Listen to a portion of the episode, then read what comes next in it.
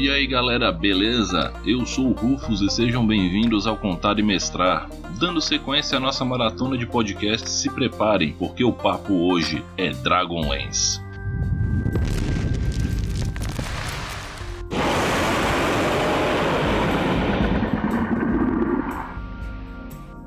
Para quem não conhece, Dragonlance é um cenário de fantasia medieval épica ambientado no mundo de Kryn, criado por Laura e Tracy Hickman, juntamente com a Margaret Wise. Bom, Dragonlance é marcado por guerras épicas e colossais que envolvem não só nações, como envolvem deuses e às vezes envolvem toda a existência por si só. Quando você olha para Dragonlance no primeiro momento, você fala: pô, é só um cenário de medieval épico que provavelmente inspirou bandas como Rhapsody e Blind Guardian e outras bandas de power metal a fazer seus CDs de metal espadinha. Mas Dragonlance é muito mais profundo que isso. Dragonlance ele é um mundo talhado em cima do conceito de equilíbrio, tanto é que você pega no panteão do mundo, sempre tem o mesmo número de deuses bons, neutros e maus. Os deuses bons e maus, eles funcionam como lados opostos da moeda e sempre vai ter um deus neutro que faz o mais ou menos, mais ou menos daquele assunto. Dragonlance é um cenário sobre heroísmo e sobre abnegação. Sim, heroísmo e abnegação. A história de Dragonlance ela é recheada de personagens que, em prol do bem maior, em prol de salvar a felicidade das pessoas que não podem lutar por si mesmas e que não podem se defender dos perigos do mundo, esses heróis eles abrem mão de sua própria felicidade e se sacrificam para salvar o mundo, para salvar um local, para salvar uma pessoa que seja. E isso é recorrente no cenário e isso tem várias formas de ser apresentado. E por que, que eu estou frisando esse ponto? Porque isso é uma coisa tão importante no cenário, mas tão importante que passa batida, porque ela tá sempre lá. Se você pegar a história das Dragon Wars, né, as guerras dracônicas, então você tem lá. A primeira guerra dracônica foi travada no extremo passado e o exército do, dos dragões cromáticos foi derrotado pelo exército dos dragões metálicos, liderado por um cavaleiro chamado Uma, a Ruína do Dragão, ou em inglês Uma Dragonbane. Essa tradução Ruína do Dragão eu fiz de maneira livre. Se tiver errado, me perdoe. Então, assim, Uma Dragonbane era um cavaleiro nobre, porém de baixa patente, mas que queria muito que a insanidade da guerra cessasse ele queria um mundo onde ele pudesse viver, ter filhos e criar uma família. Porém, Uma era apaixonado por uma dragoa de prata. Essa dragoa por quem Uma era apaixonada era sua parceira de campo de batalha, e era no dorso dela que ele estava em todas as batalhas, e foi no dorso dela que ele morreu. Mas com a morte de Uma, apesar de, da tragédia para a cavalaria que ela representou, e a perda do grande herói, foi possível que os povos mortais pudessem prosperar, erguer seus impérios, evoluir e posteriormente você encontra um sacrifício desse nível quando Sturmo Montante Luzente sobe a torre do Alto Clerista para enfrentar a Suma Senhora Dracônica Azul na Terceira Guerra da Lança. Esse é um dos momentos mais épicos de longe de todo o RPG, de toda a literatura, na minha opinião, porque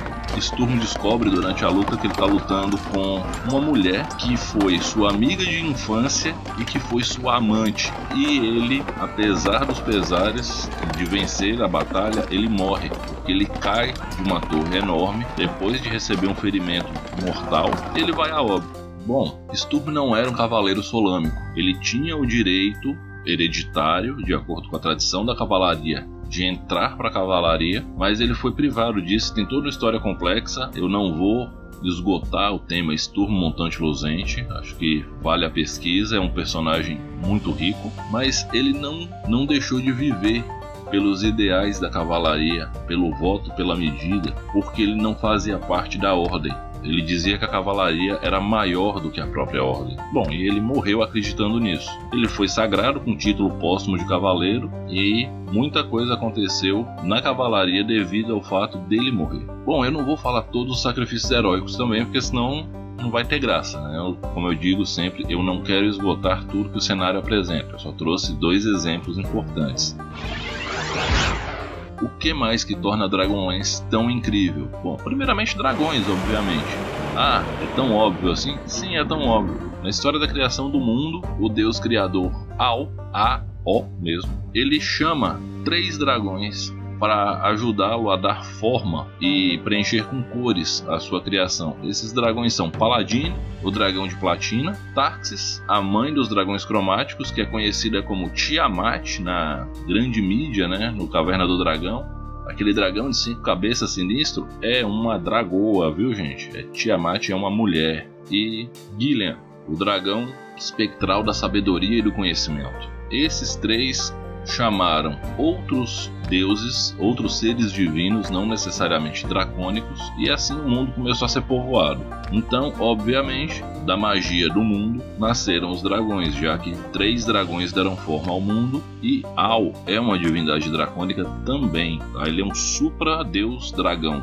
Da criação de Paladino vieram todos os dragões metálicos, representando os ideais da bondade em suas mais diversas formas. Dos ideais de Tarxis vieram os cinco dragões cromáticos, tendo os ideais da sua deusa nas mais diversas formas. São os ideais aspas malignos, e assim como não existe aspas nos ideais bondosos do paladino. Gillian criou dragões, ou da criação dele nasceram dragões que são dragões mais discretos, eles estão presentes em outros elementos do mundo, seriam os dragões de gema, raríssimos, extremamente inteligentes e ponderados, ou até mesmo o seu senso de humor deu origem aos dragões fada. Então, assim, todos os dragões têm uma origem divina. Você pega que a raça do D&D Dragonborn, né, ou Draconato, como foi traduzido, eles são uma variante do dragoniano que havia em dragões, que há em dragões. E o que, é o dragoniano? O dragoniano ele é um ser que nasce de um ovo de um dragão metálico corrompido por um ritual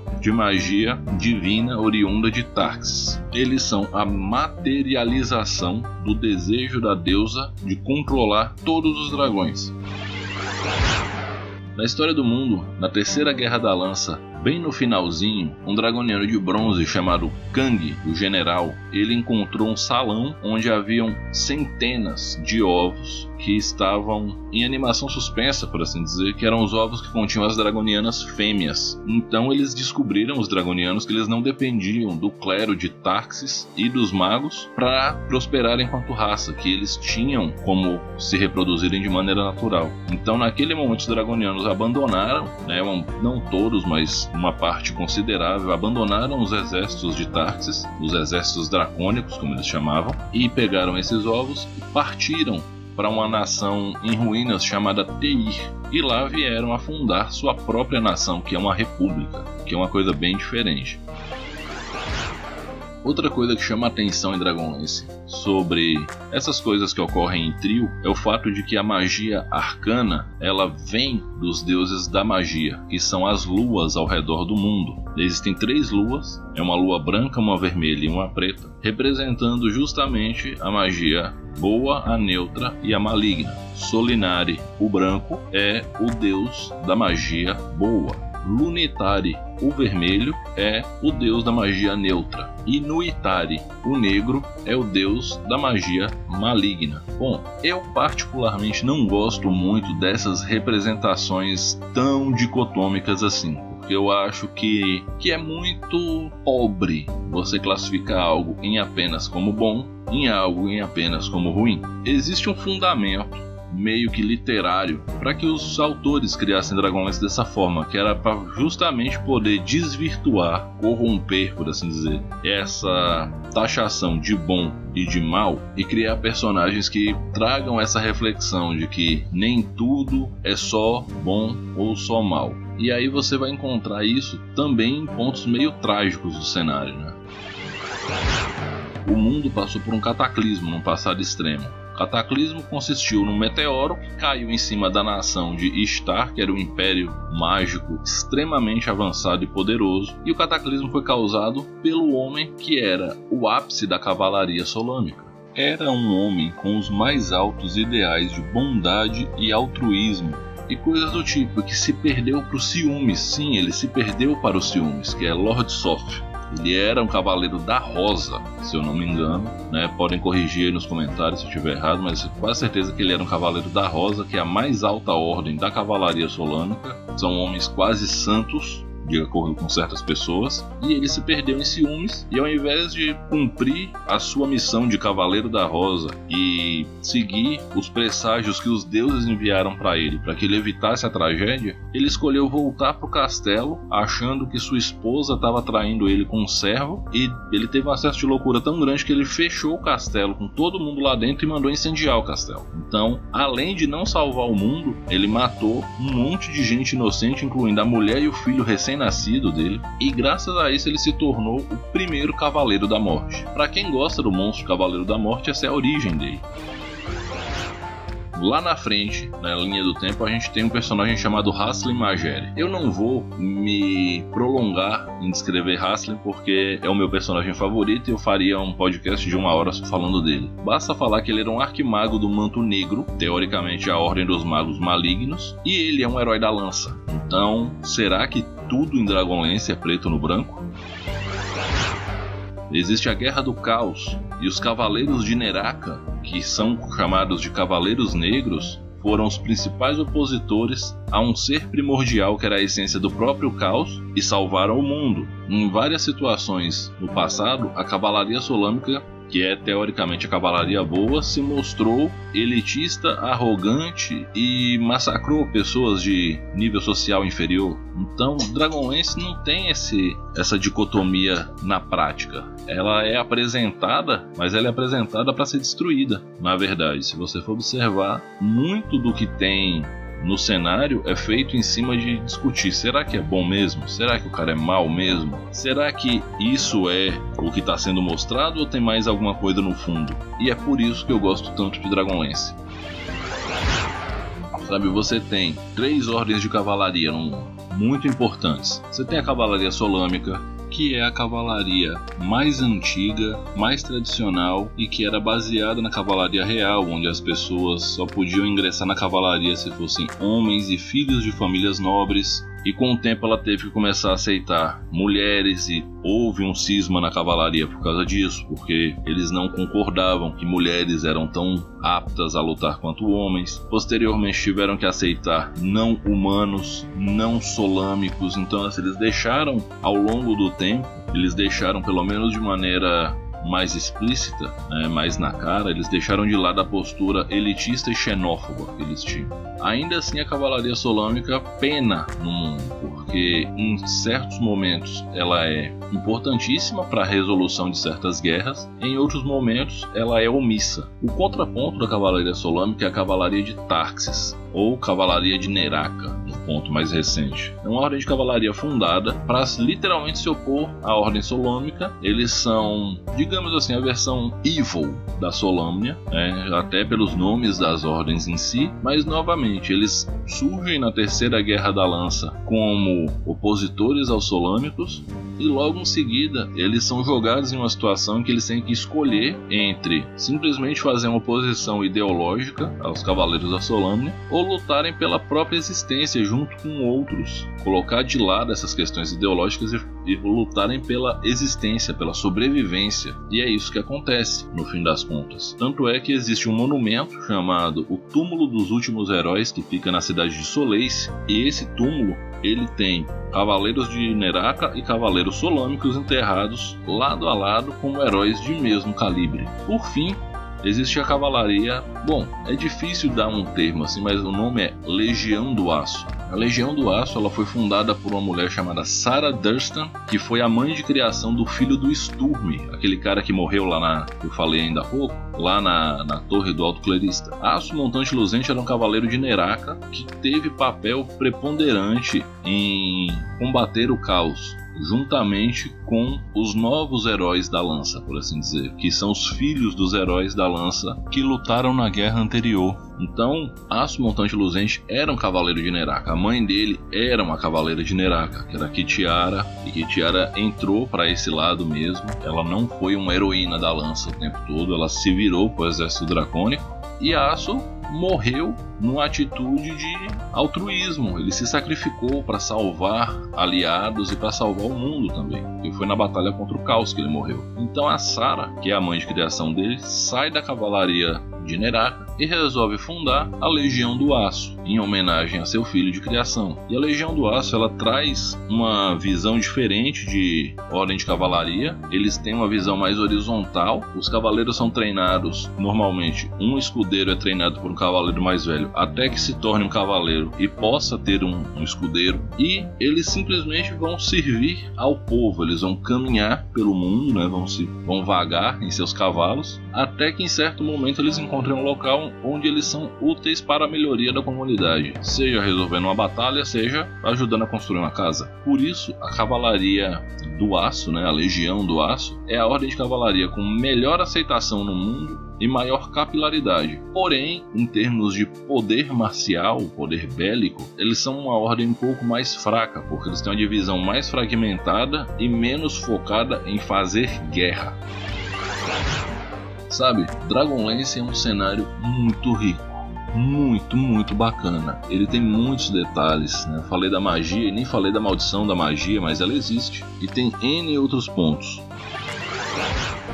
Bom, e o que, que você precisa saber quanto jogador para mergulhar de cabeça numa aventura de Dragonlance. Você precisa saber que heroísmo ele surge da forma mais inusitada e que heroísmo é a capacidade de você sacrificar a si mesmo em prol daquilo que você acredita. Isso é a definição de Dragonlance para heroísmo. Isso você vai encontrar na medida do Cavaleiro da Rosa. E você, como mestre, o que, que você precisa saber para mestrar em Dragonlance? Bom, Além de conhecer o cenário, né, que todo mestre tem por obrigação fazer, você precisa saber que vilões são fundamentais, eles precisam ter motivação e profundidade. Não é só eu quero dominar barra destruir o mundo. São coisas maiores que isso. E Dragonlance usa muito essa mecânica de fenômenos interconectados, que o grupo de goblins que está pilhando uma pequena vila, ele é subordinado a um grupo mais forte e isso vai escalando até que por fim você tem uma batalha entre os deuses acontecendo e essa batalha ela ecoa até a ponta da existência, até as pessoas mais comuns. Então você trazer isso à tona de forma que sempre os jogadores vejam a conexão do que aconteceu com o que está acontecendo é fundamental para que a aventura tenha a cara de dragões. Então, isso é importante. E outra coisa para o mestre muito importante é não seja óbvio. Em muitas situações essa definição de que tudo é bom, mal ou neutro, ela vai funcionar, mas em várias situações você utilizar o plot twist de que o personagem bom foi responsável por uma catástrofe ou que um personagem mal na verdade está tentando salvar alguém ou fazer algo que não é tão maligno assim, vai ser muito importante para deixar a sua história mais legal e com mais cara de Dragonlance. Por fim, eu recomendo a leitura da trilogia clássica de Dragonlance: Dragões do Crepúsculo do Outono, Dragões da Noite do Inverno, Dragões da Alvorada da Primavera. Esses livros são ótimos, são fáceis de ler, eles são uma leitura bem tranquila, bem fluida e eles entregam todo o feeling Dragonlance de maneira bem bacana. Deixem aí nos comentários o que, que vocês acham de Dragonlance, se vocês gostam, se não gostam, se já jogaram, qual a raça mais interessante que tem no, no mundo, qual o grande defeito, qual a grande qualidade, essas coisas assim. Vocês podem me mandar um e-mail no contarimestrar.gmail.com Podem me mandar uma mensagem lá no direct do Instagram, arroba contarimestrar. Vocês podem me deixar uma mensagem no Anchor, por voz ou por texto. Eu vou ficando por aqui e vocês lembrem-se, divirtam-se, respeitem-se, dividam o lanche, usem álcool gel, usem máscara, mantenham o distanciamento social. Mais uma vez, respeitem-se e divirtam-se. Eu sou o Rufus e esse foi o Contar e Mestrar.